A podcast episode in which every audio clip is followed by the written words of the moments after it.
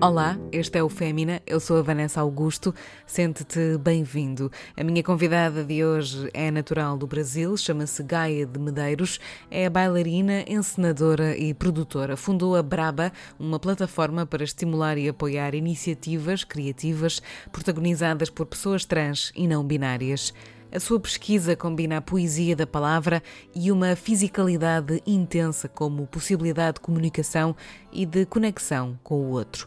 Estreou a sua nova criação coletiva no Teatro do Bairro Alto, chama-se BAC e convoca um coletivo de pessoas trans para uma celebração de múltiplas identidades. Neste episódio vamos conhecer um bocadinho do trabalho de Gaia de Medeiros, mas vamos também perceber como é que Gaia nos vai abrir o seu coração, falar sobre as suas dores, medos, mas também sobre o amor enquanto salvação? Já fui um pouco perseguida por um jipe com quatro homens que passavam lento assim perto de mim, depois voltavam, davam a volta, passavam lento perto de mim e continuavam. Depois eu estava toda vestida de drag queen na rua, indo para trabalhar, e aí, tipo, eram 11 horas da manhã. E aí passou um carro e tá com uma, uma garrafa d'água que passou do lado da minha cabeça. Então eu falei, não tá assim tão seguro, mas ser dessa forma. Eu nem tinha transicionado, a transição se deu mesmo aqui em Portugal. Uh, então eu comecei a achar que era um lugar meio perigoso. Então pronto, tinha que estabelecer uma rota de fuga. É para ouvir então mais à frente neste episódio do Fémina. Para já começamos pelas palavras escolhidas por Gaia de Medeiros, Fiquem desse lado e obrigada por estarem aí.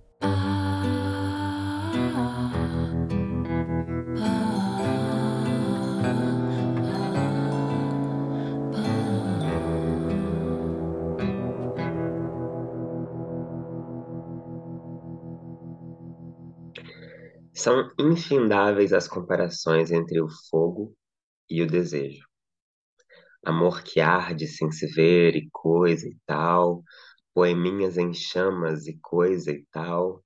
Com 12 anos, Toninha já manuseia extintores. Com 32, o ex-namorado embebedou-a com gasolina. Alguns disseram crime passional e coisa e tal. Olá, Gaia. Que bom que é ter-te aqui Olá. no Fémina. Obrigada por estares por cá e por teres trazido estas palavras. Um, são palavras uh, especiais. Queres dizer quem é a autora?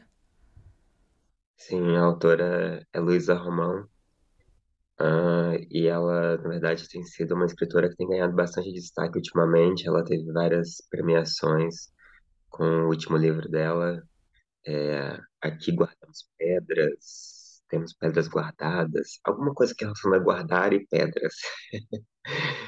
Mas eu gosto muito como ela guarda pedras dentro de poemas também, assim como esse, né?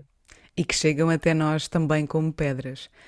E esta questão, imagino que seja hum, comum a, a muitas pessoas, esta questão de nós uh, nos permitirmos à violência, de crescermos no meio dela até, e, e lá está, e de conseguirmos manusear um extintor uh, metafórico que seja desde muito cedo. E, e isso tem consequências. Sim, na verdade eu tenho me questionado um pouco sobre a relação entre intensidade e amor. Será que para viver um amor muito intenso eu tenho que correr risco de vida? Será que para viver um amor muito apaixonado ele sempre tem que beirar ali a loucura, o descontrole.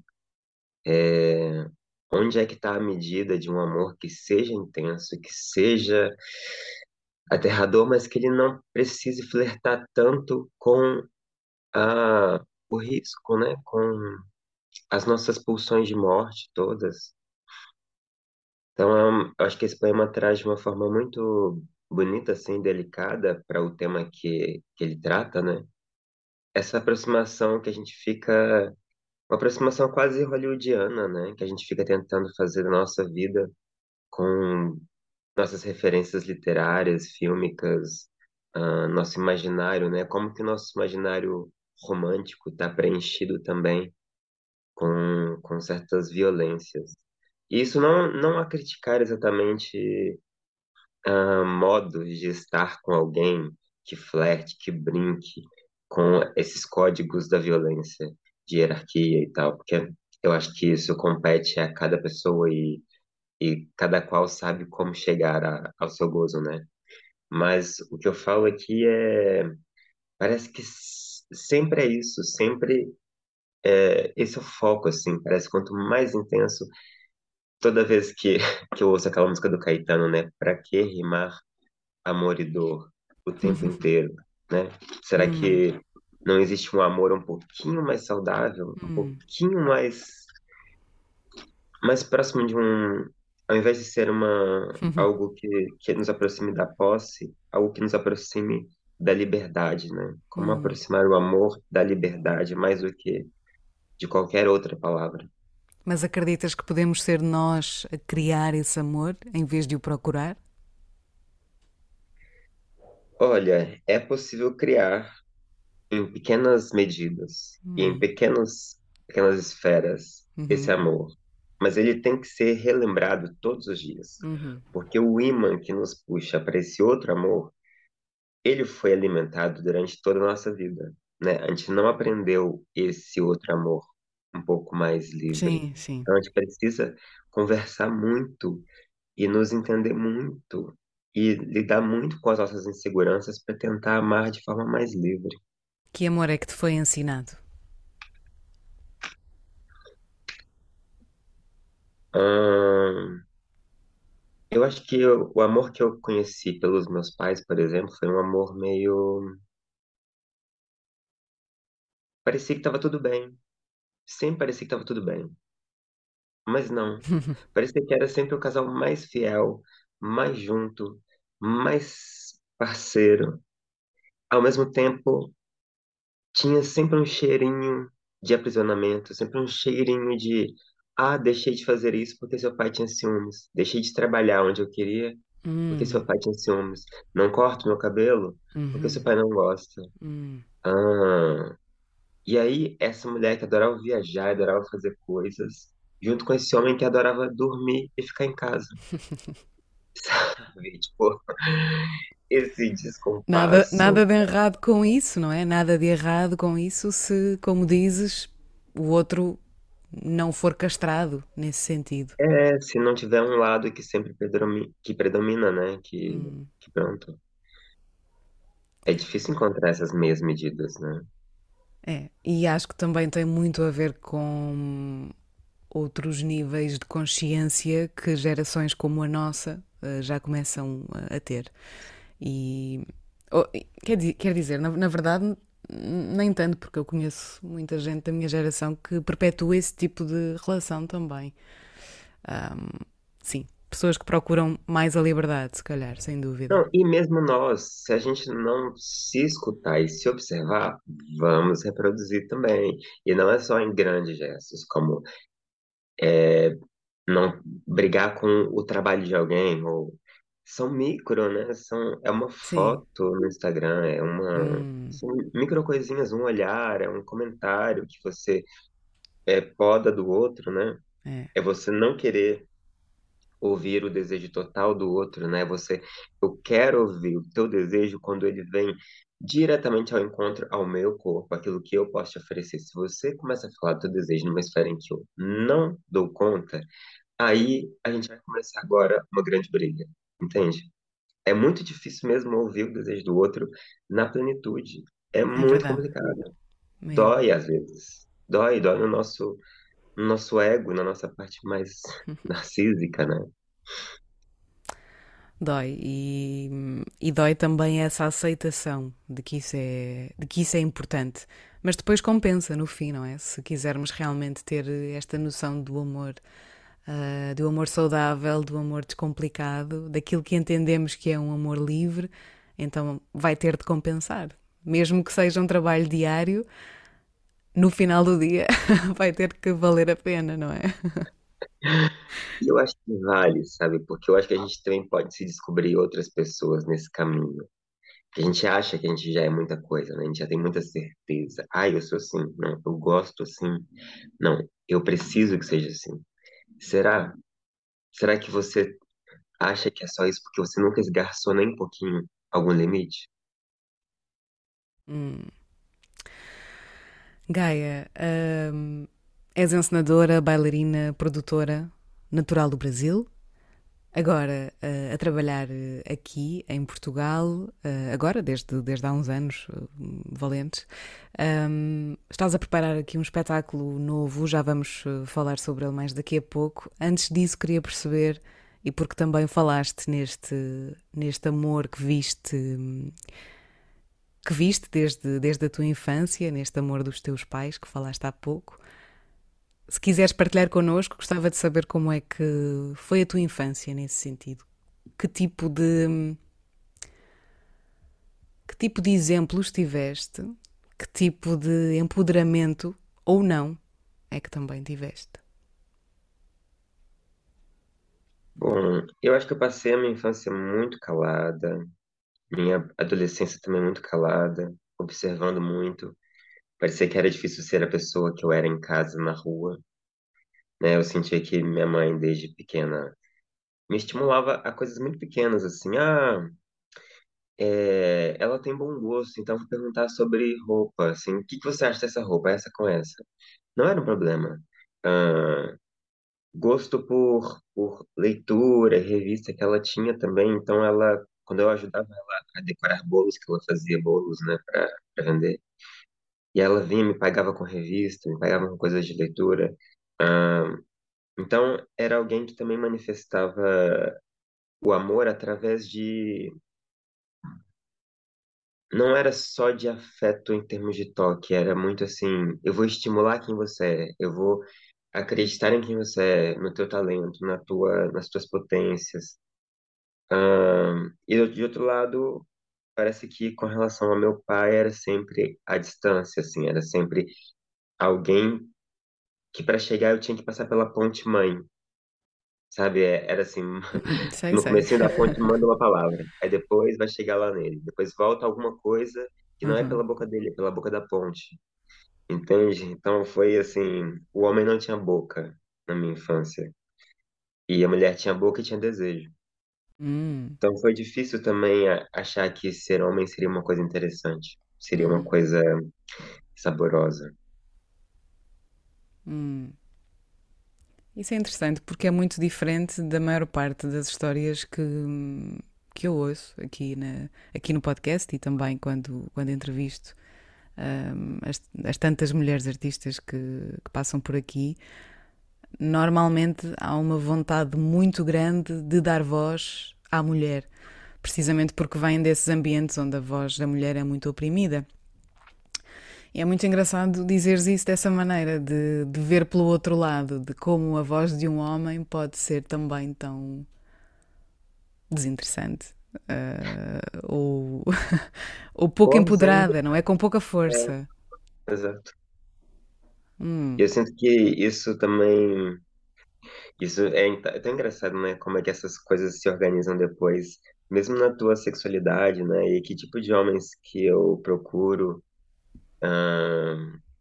me hum, parece sempre mais interessante aqueles homens mais calados, mais quietos, menos fanfarrões, menos falastrões, sabe? Que, que não querem ser o centro da mesa quando estão ali jantando, hum, que não ficam levantando, sabe?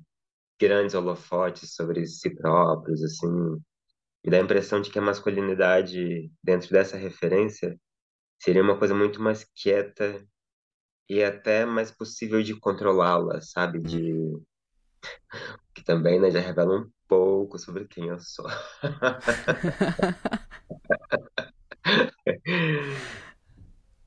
Assim, eu acho que o tempo inteiro. Por isso que eu acho difícil não, não, não ter muitas referências com relação à psicanálise, porque na minha vida há muitas aplicabilidades desse tipo de conhecimento ao que eu vivi, sabe? Eu vejo muita relação entre coisas que eu vivi e a Hum, maneira hoje como o meu desejo se expressa, como uhum, eu crio, como, né?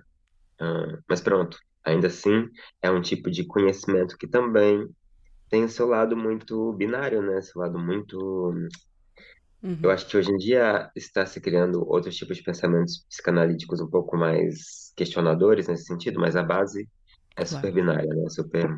definiu muito o que o nosso século XIX entende e XX também, né? Entende por masculino, feminino, homem, mulher.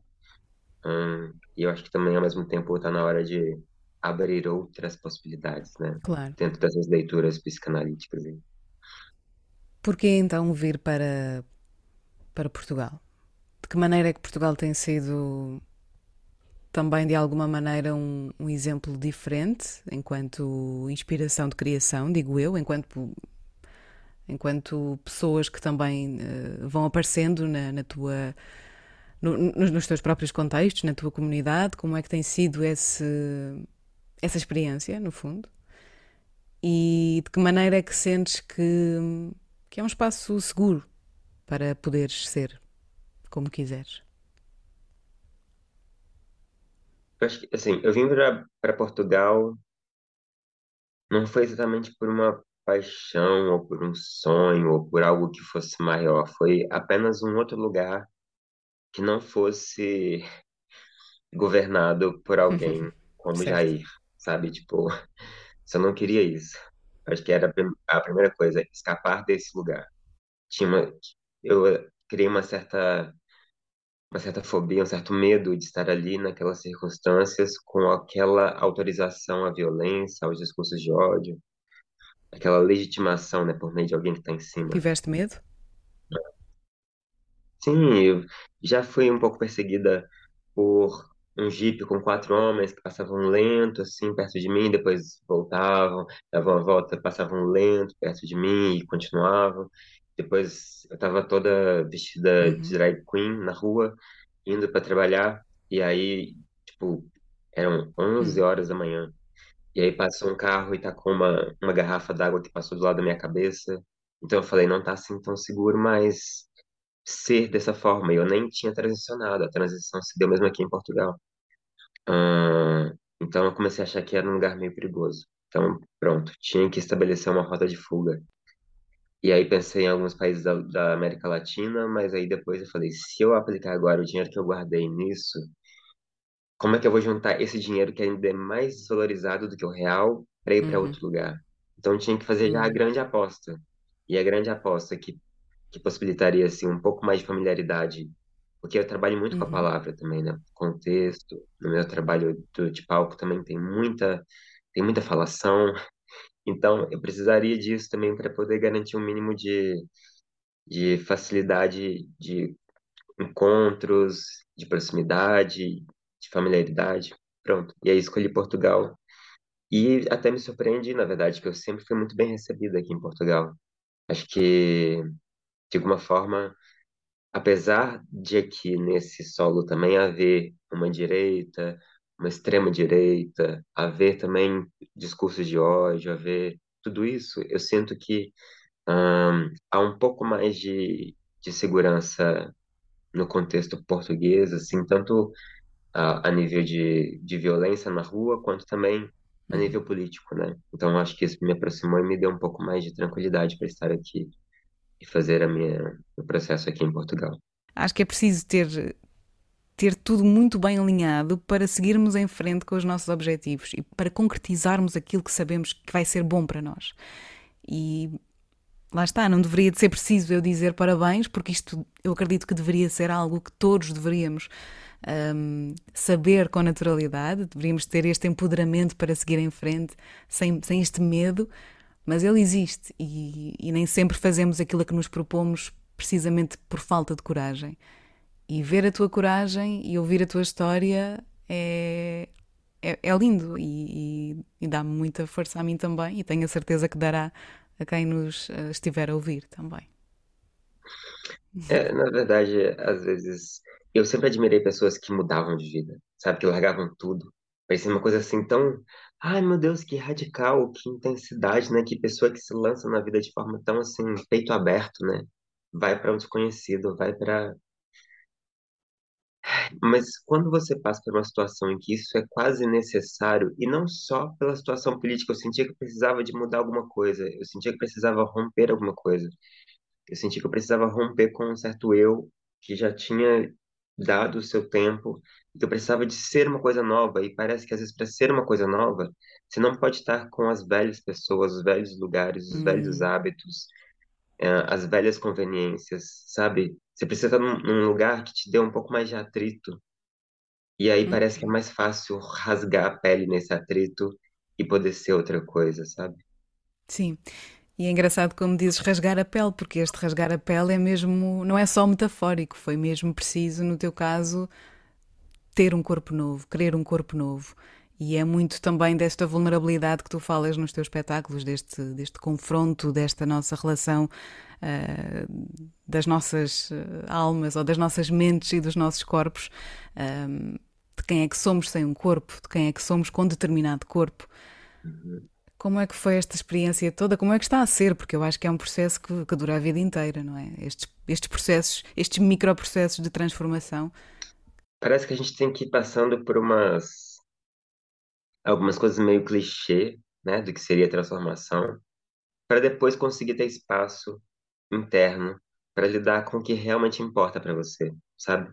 Eu senti que eu passei um bocado por isso, assim, ter colocado os implantes me deu uma certa tranquilidade na identidade de quem eu sou e no, na forma como eu lido com o meu corpo, e que agora me sinto um pouco mais livre também para habitar uma identidade que não seja assim tão marcadamente lida como feminina, assim, como mulher, como que já não preciso dessa assimilação, sabe? Não preciso ser assimilada enquanto mulher, né? Ser assimilada enquanto pessoa trans, para mim já é muita coisa Uhum, e já é muito importante, uhum, sabe? Não, é, me desconectei dessa ideia ao perceber que também isso é um caminho inalcançável.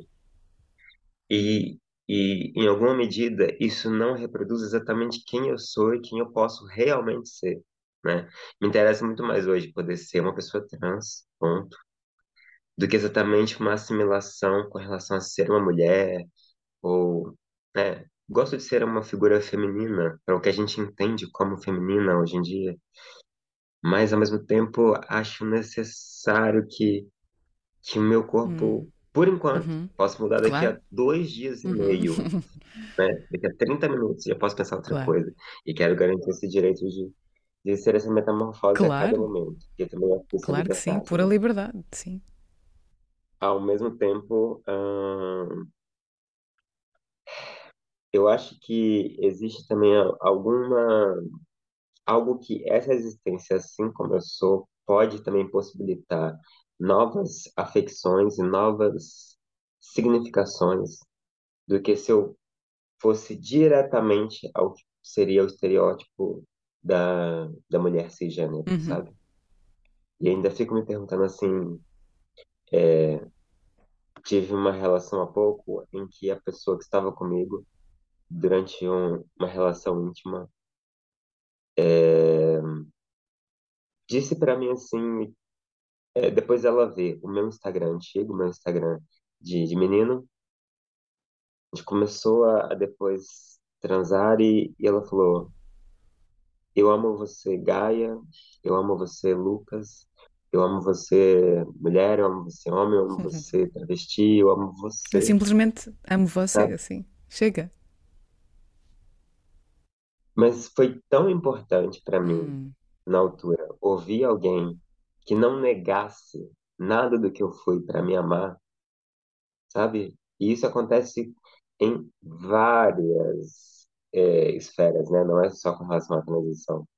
Desde da pessoa ter uma profissão que a pessoa não gosta ou não gostava, né? A um tipo de corpo, ah, se mostrar é. que eu já fui um pouco mais assim ou assado, a pessoa não vai me aceitar, ou eu já me vi mais feia do que eu me vejo hoje, ou que, sei lá, qualquer coisa né? A Hum. gente tem uma certa reserva, assim, não, eu quero apresentar a versão mais Claro. bonita, Imaculada e mais perfeita. imaculada. Hum. Deixa as pessoas atravessarem um pouco também as suas zonas de insegurança, né? Deixa as pessoas te amarem por essas zonas também de instabilidade que você tem, ou que não, ou essas zonas que não habitam as normas, né? As conveniências, as belezas todas. Isso é tão lindo. É, é muito bom. Fico tão feliz por ouvir isso, porque no fundo esse é o objetivo máximo, é que é que alguém nos consiga amar assim e que nós também consigamos amar o outro assim. Era aquilo que falávamos há pouco, de, desta liberdade no amor.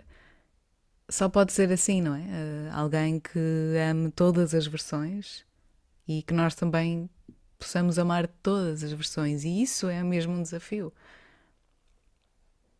Bem, bem bonito, Exatamente. A bem bonito. gente também amar todas as versões, porque não é só o outro. O outro não é um inimigo aqui, né? A gente também tem que se colocar nesse exercício de abraçar o outro, Hum, de abraçar, abraçar o passado do outro pois. também, né? Porque senão é muito fácil, né? Ah, me aceita, me queira, me não sei o quê. Agora, e você no seu exercício, gatinha? Vamos tentar abraçar esse boy que já esteve com com tantas outras pessoas, né? Ou esse e já esteve com tantas outras pessoas assim, sabe? uhum. Né? Que já fez isso, já fez aquilo. É um desafio. É pôr o ego no seu lugar e abraçar esta vulnerabilidade, abraçar o nosso lado mais, mais cru, ahm, mais desprotegido, não é? Mais ferido também. Qual é que é o. Qual é que é ou quais é que são os teus maiores medos neste momento? Eu acho que esse do amor é sempre uma pergunta, né? Nosso medo de envelhecer, nosso medo da solidão. Às vezes habitamos aquele, aquela coisa engraçada, né? Entre o alívio e a solidão. O alívio de algo que, que passou, mas ao mesmo tempo a solidão que você fica depois que isso passa. E depois de novo o alívio, depois de novo a solidão, esses sentimentos ambivalentes que ficam o tempo inteiro passeando pela nossa cabeça, né? É, mas eu acho que as coisas que mais me despertam medo são aquelas que estão numa esfera um bocado maior, sabe? Ah, e que eu acho que são medos coletivos, né? O medo da guerra, o medo desses sistemas totalitaristas, o medo, hum, não sei, e ao mesmo tempo eu tenho muito, muito, muito medo de às vezes ter que mudar de novo, porque eu sei também o quanto custou mudar. E mesmo que seja mudar de profissão, mudar de, sabe, eu tenho um medo dessas intempéries da vida, assim, dessas reviravoltas que a vida dá e que de repente você tem que recomeçar tudo do zero, sabe? Às vezes é uma profissão, às vezes um acidente, às vezes uma doença, às vezes uma que aí você tem que, pronto, não há escolha, é escolher outra coisa, é mudar o foco do teu desejo, é tentar ser de outra forma. Se você sempre com essa boca, hum, muda. É, Mas ser obrigada a escolher, no fundo. É o medo de não poder escolher na liberdade, mas de ser obrigada a. Será isso? Hum. Medo do preconceito também? Ou eu já acho que não? assim, eu acho que esse medo tá aí, mas ele já se, se aproximou de outros tantos medos que, que uma pessoa também que nasce no Brasil já se habituou, sabe? A gente se adapta a muita coisa, né? Eu acho que Hum, para uma claro. pessoa que habitou essas algumas regiões do Brasil, estar aqui, esse medo se dilui um bocado. É, tem uma, tem uma certa sensação de, de É um segurança social que, Hum. não posso passar ali por, pelas pessoas que estão fumando crack ali numa escadinha pela qual eu passo todos os dias, mas isso não me desperta exatamente medo, porque eu sei que as pessoas estão ali fazendo mal a elas próprias apenas, sabe? Então, esse, esse grande medo desse outro, assim, que, ai, aquela pessoa usa substâncias assim, assim, assado. Ah, já não, não tenho muito esse medo. Medo é quando eu viro o alvo do outro, né? Aí eu tenho um certo medo. E não o alvo assim, ah, vão roubar o meu telemóvel. Uhum. Não, um alvo que você precisa assim, você precisa desaparecer para essa pessoa ter paz na cabeça dela.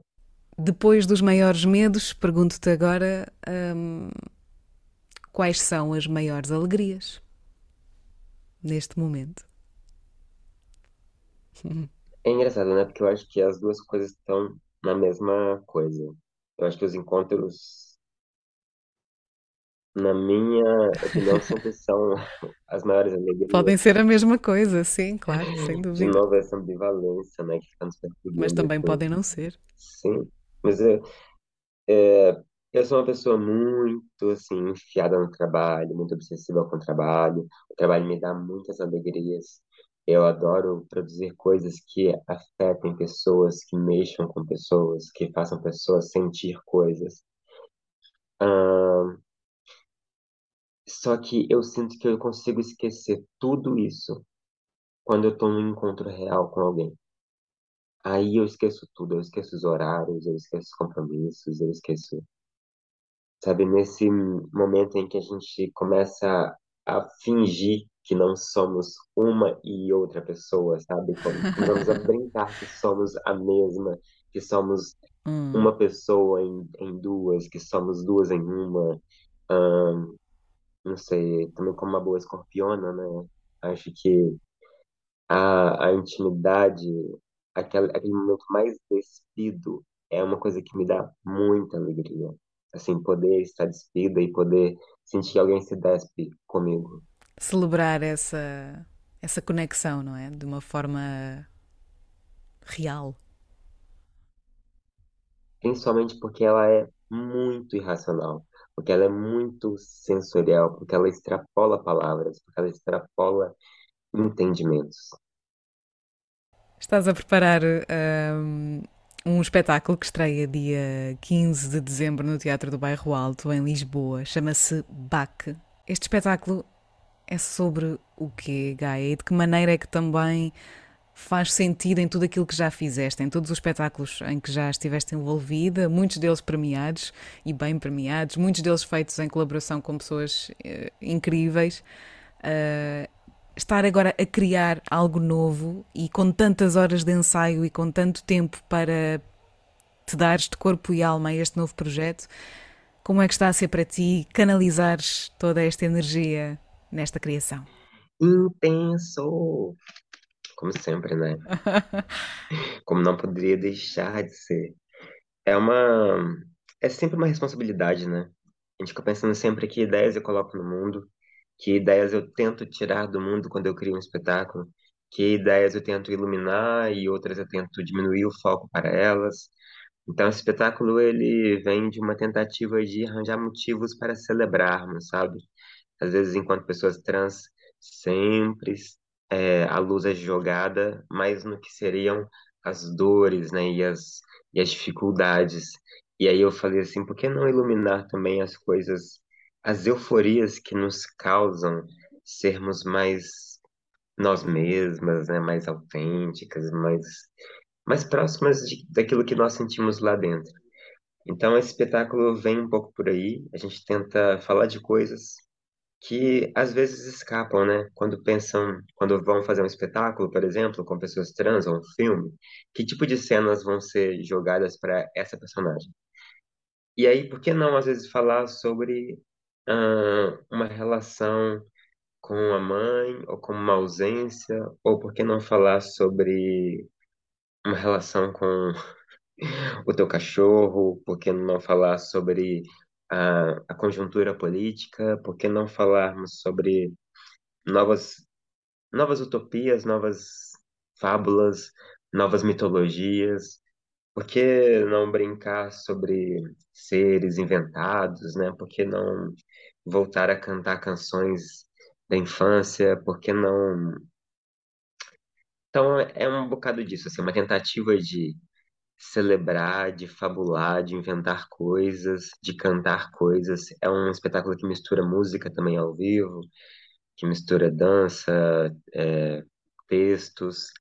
E a gente tenta criar um bom momento, assim, sabe? Um momento, quase um momento de qualidade, assim, que passe por muitas coisas, que a gente possa rir, que a gente possa se, é, tocar, que a gente possa se amolecer um pouco, que a gente possa sentir coisas eletrocutando alguma outra coisa aqui dentro, que a gente possa sentir a intensidade da vida, que a gente possa nos conectar com aquela angústia barra ânsia por viver coisas realmente fortes. Então, eu me juntei com essas quatro pessoas, que são todas trans e não binárias, para poder falar de coisas que nos pulsam na vida, coisas que nos conectem e que também, por vezes, nos desconectam da vida. Disseste uma coisa que me ficou aqui a, a ecoar, que é esta ânsia por aquilo que ainda queremos viver ou porque, porque ainda vamos viver. Que ânsia é essa que tens e que, e que se reflete também neste desejo por aquilo que ainda não chegou e que gostavas que, que um dia chegasse? São das mais utópicas às mais realistas, né? Desde a, daquela vontade que a gente tem de comer aquela coisa mais saborosa, mas que também é mais cheia de açúcar e mais cheia de gordura, até também aquelas outras que vão um pouco além disso, né? Que vão às vezes para uma conjuntura política, né?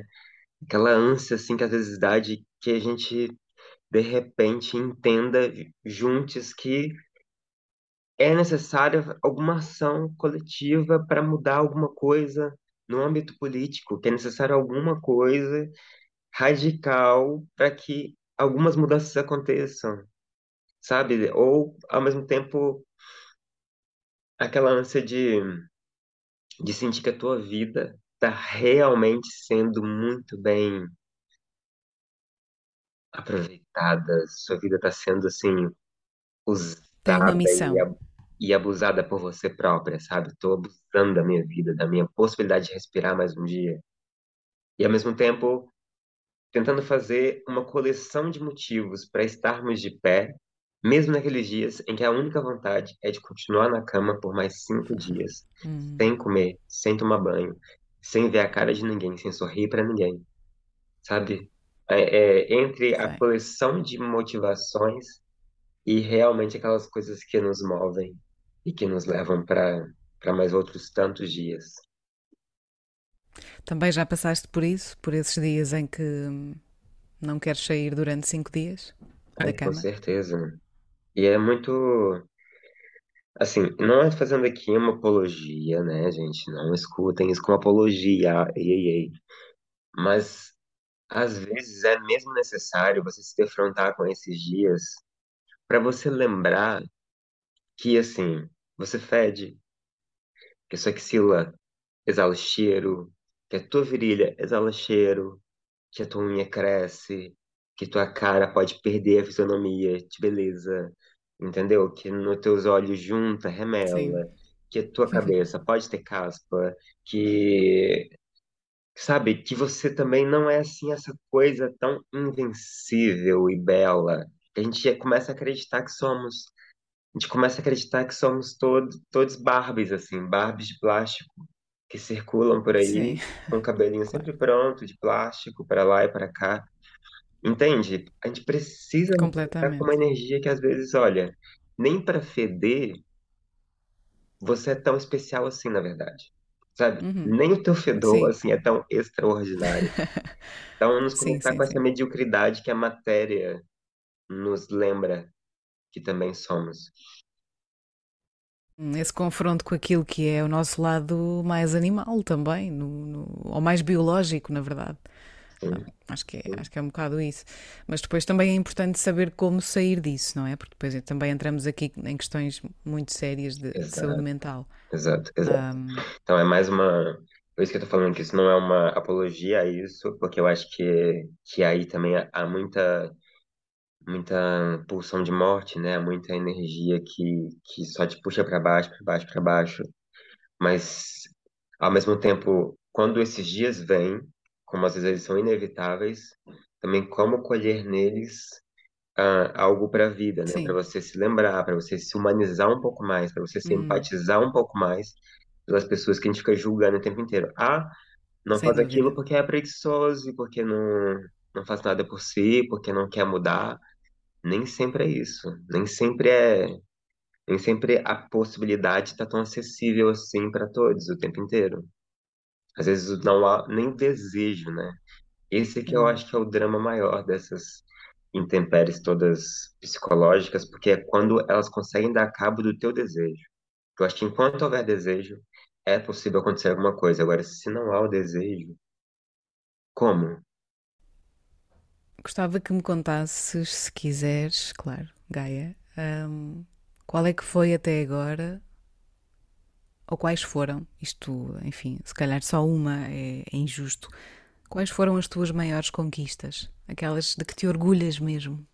É engraçado porque meu sonho era entrar numa companhia de dança. E aí isso aconteceu quando eu tinha 20 anos de idade. Eu entrei para uma companhia de dança. Ah, e aí a partir daí eu falei, e agora? O que que mais eu desejo, né? O que Qual é o próximo eu... sonho? Claro. É, exato. E aí essa, o sonho nessa altura deixou de ser menos romântico e passou a ser mais objetivos, né? Hoje em dia eu quase que tenho mais felicidade de sentir que eu- os momentos em que eu consigo ser eu mesma e que eu consigo ser eu mesma diante das pessoas.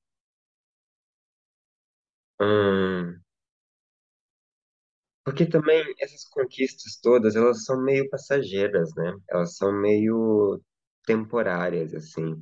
É interessante, por exemplo, ter levado o meu espetáculo para certos locais onde nunca havia tido ali um espetáculo dirigido por uma pessoa trans.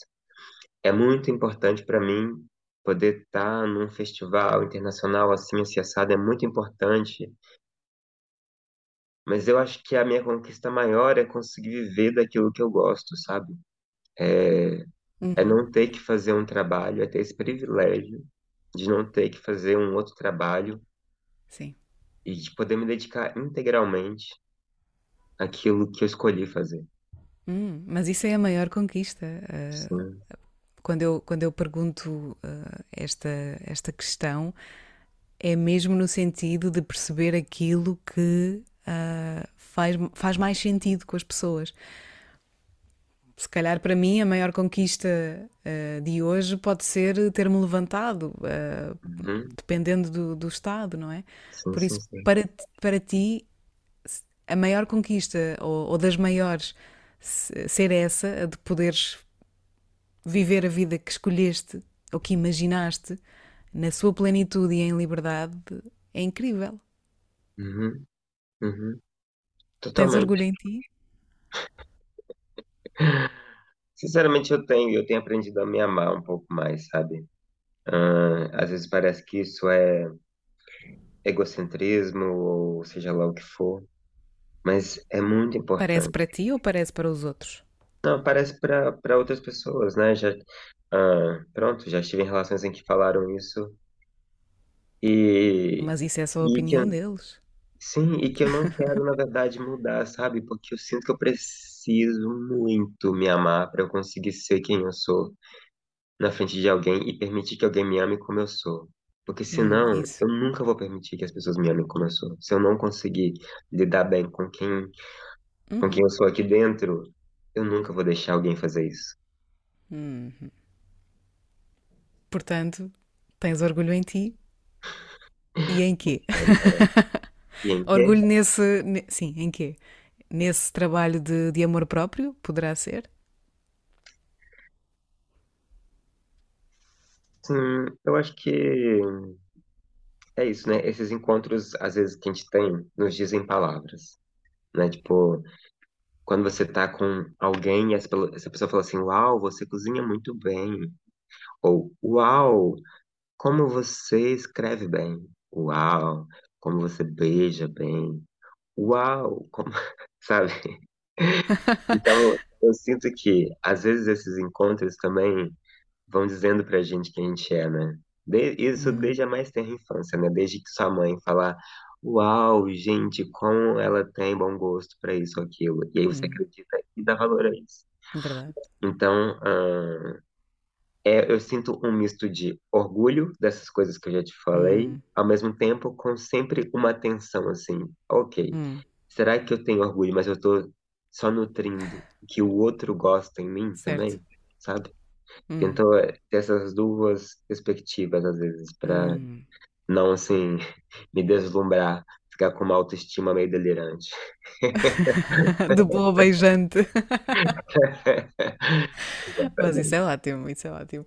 Eu percebo, eu percebo que sim, portanto, sempre questionando aquilo que também nos chega e que nós assumimos como uma verdade, Isso. quando precisamos de ser, se calhar, nós a descobrir qual é que é a verdadeira verdade. Passo, E a verdade de pleonasmo. hoje, né? E depois a verdade de amanhã. E depois a verdade de depois exatamente. amanhã. É sempre diferente. É. Mas essa também é uma boa conquista, o ter, eh, O ter a consciência e o estar à vontade com isso, com essa naturalidade das coisas, sem Uhum, pressão. uhum. E às vezes vai ter pressão, mas tá tudo bem. Mas assim, lida com a pressão Vai. e depois relaxa. Vai ter pressão e depressão também, mas Vai depois também. vai passar. Isso. Gaia, estamos a chegar ao final da nossa conversa. Queria muito ahm, ouvir as escolhas culturais que trazes. Traz uma música que eu adoro da, da, da Labac, que é linda. Mas antes disso, queria muito que nos explicasses que plataforma é esta que tu criaste, a Braba, para, para apoiar, para financiar ah, criações que ah, envolvam a comunidade trans ou não binária de onde é que veio esta ideia e de que maneira é que estás a conseguir aplicá-la aqui em Portugal e de que maneira é que ela também é uma conquista tua e para esta comunidade. Sim. Ahn, na verdade, a Braba surgiu assim que eu parei de fazer drag e que me defrontei com o mercado de trabalho, né? Eu falei, e agora? E agora, gata? Onde cabe você? Sabe? Tipo, onde é que, que existe um espacinho para você? E às vezes não existe, às vezes a gente tem que criar espaço. Nisso, eu me defrontei também com vários sites em que as pessoas se juntam, né, com alguma especificidade, que hoje em dia se fala muito sobre diversidade, né? Diversidade na equipe, diversidade ah, nos festivais de temáticas, e muitas vezes a justificativa é: ah, mas eu não conheço nenhuma pessoa trans que faça isso ou que faça aquilo. Então, a primeira iniciativa da Braba, e que eu acho que vai sair, espero eu, agora em dezembro, é o site que junta um portfólio de pessoas que queiram estar ali naquela plataforma, para que também vire um, um referencial no nosso espaço virtual, assim, sabe? Onde que no espaço virtual eu posso encontrar pessoas trans, não binárias, que façam dança, que façam design, que façam coisas relacionadas com artes em geral. Então, essa é uma das, das ações. Também tem a Mostra Braba, que é onde a gente se reúne para falar sobre artes performativas, outras narrativas com relação a corpos e, e corpos trans não binários, que vai acontecer de novo ano que vem. Aconteceu a primeira vez esse ano, vai acontecer de novo ano que vem. E aí na curadoria só só são escolhidos trabalhos de pessoas da comunidade trans não binária. Ahn, e a gente também está tentando entrar também no nível um pouco mais literário.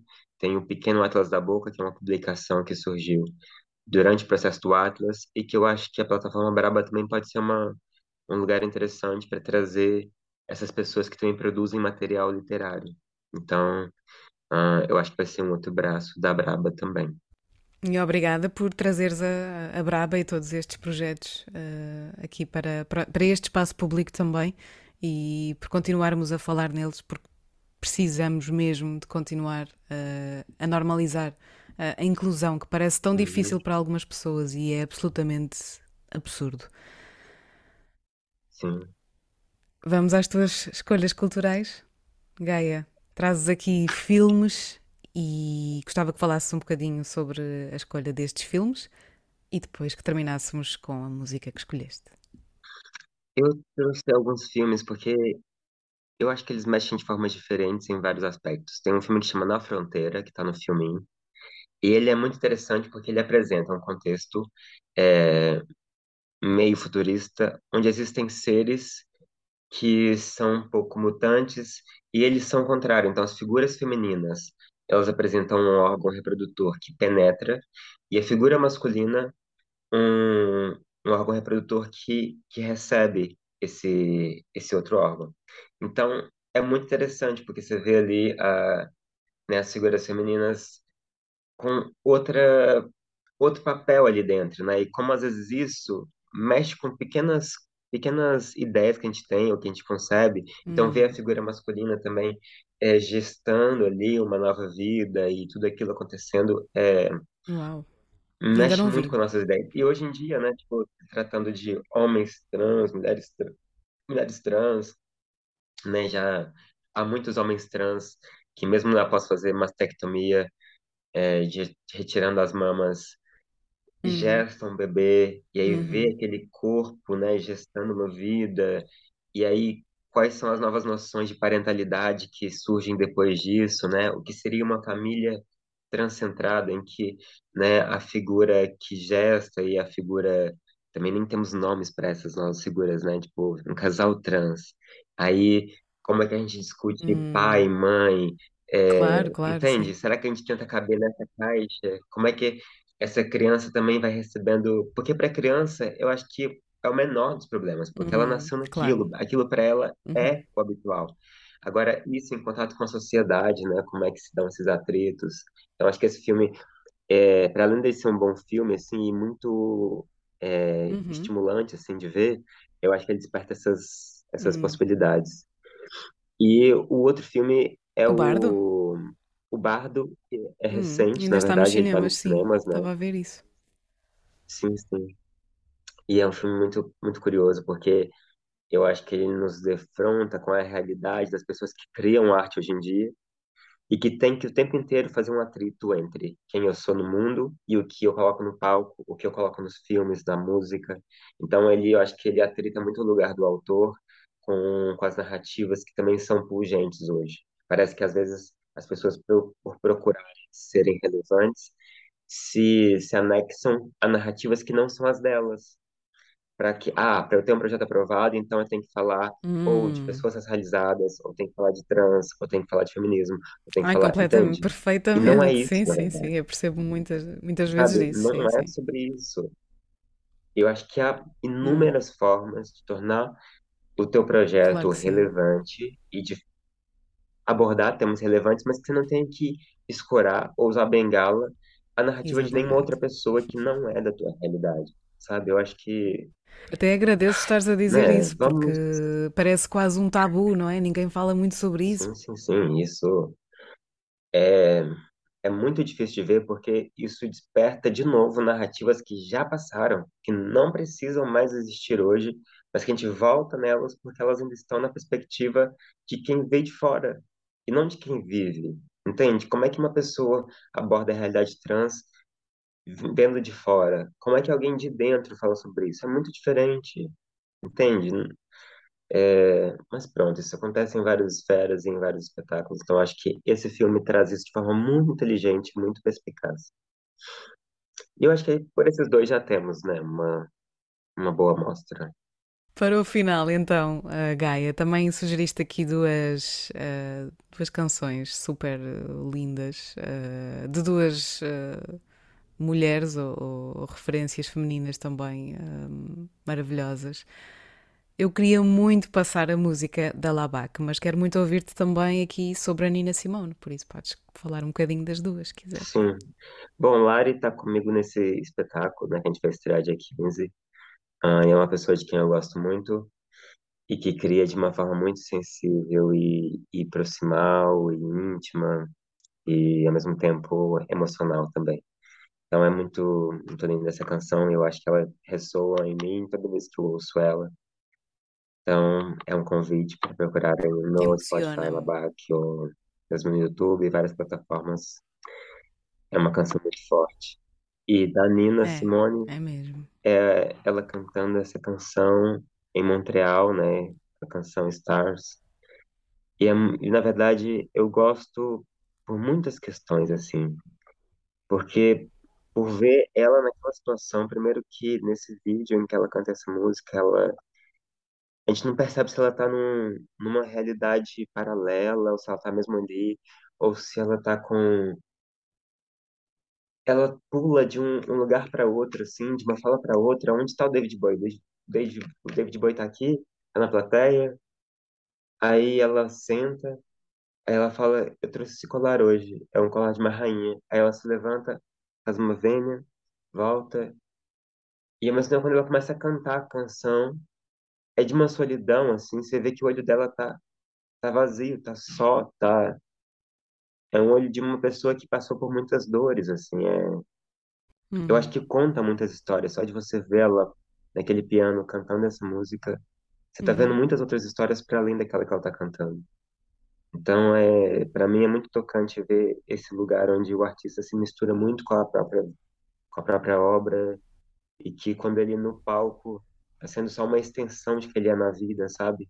Abandonando um pouco essa perspectiva de performance, de inabalável, de potência máxima, de uau, tudo é só talento, e não levando para o palco, assim, quem ela é na integridade, sabe? Na fragilidade, na, nas angústias, na solidão, em tudo. E é também no espírito desta, desta hum, transparência, desta vulnerabilidade, daquilo que é também uh, o nosso coração, que te pergunto, Gaia, para fecharmos esta conversa, se hoje pudesses mudar alguma coisa no mundo, se tivesses esse poder hoje, era o quê? O que é que mudavas? Parece que esse trabalho me puxa para sempre pensar em duas esferas, sabe? Pensar na esfera íntima e pensar na esfera da conjuntura. Se fosse, se fosse na esfera íntima, eu dizia para trazer de volta minha mãe. E se fosse na esfera social, eu diria para ninguém passar fome. Hum. E aí já estava ótimo. Estava menos pior, de certeza. Pelo menos estava menos pior. Obrigada, Gaia de Medeiros. Foi um prazer ter-te aqui no Fémina e, e que consigas conquistar o mundo inteiro e continuar a trabalhar nesse amor próprio, em tudo o que te faz bem, acima de tudo. Olha, muito, muito, muito obrigada. Foi um prazer estar aqui contigo e pensar sobre essas coisas com você. Obrigada. Um beijo. Um beijo. Gente devia parar todo dia e ver o pôr do sol. E a gente saía correndo de alegria, só de ter dez minutos mais com quem a gente ama.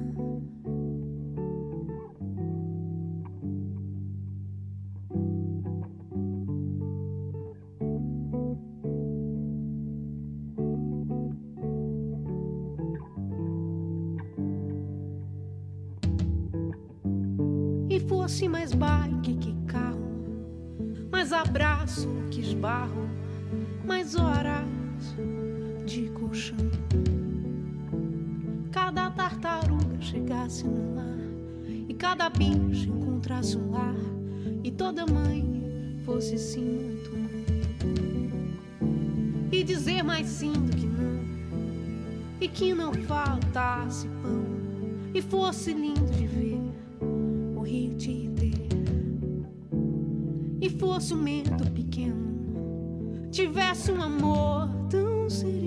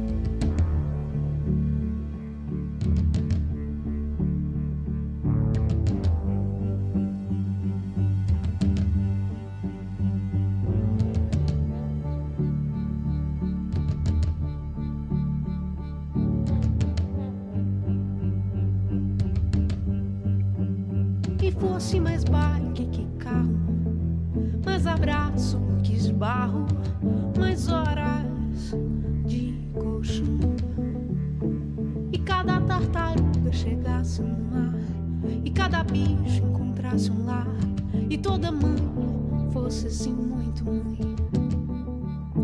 E dizer mais sim do que não, e que não faltasse pão, e fosse lindo de ver te ter. E fosse um medo pequeno, tivesse um amor tão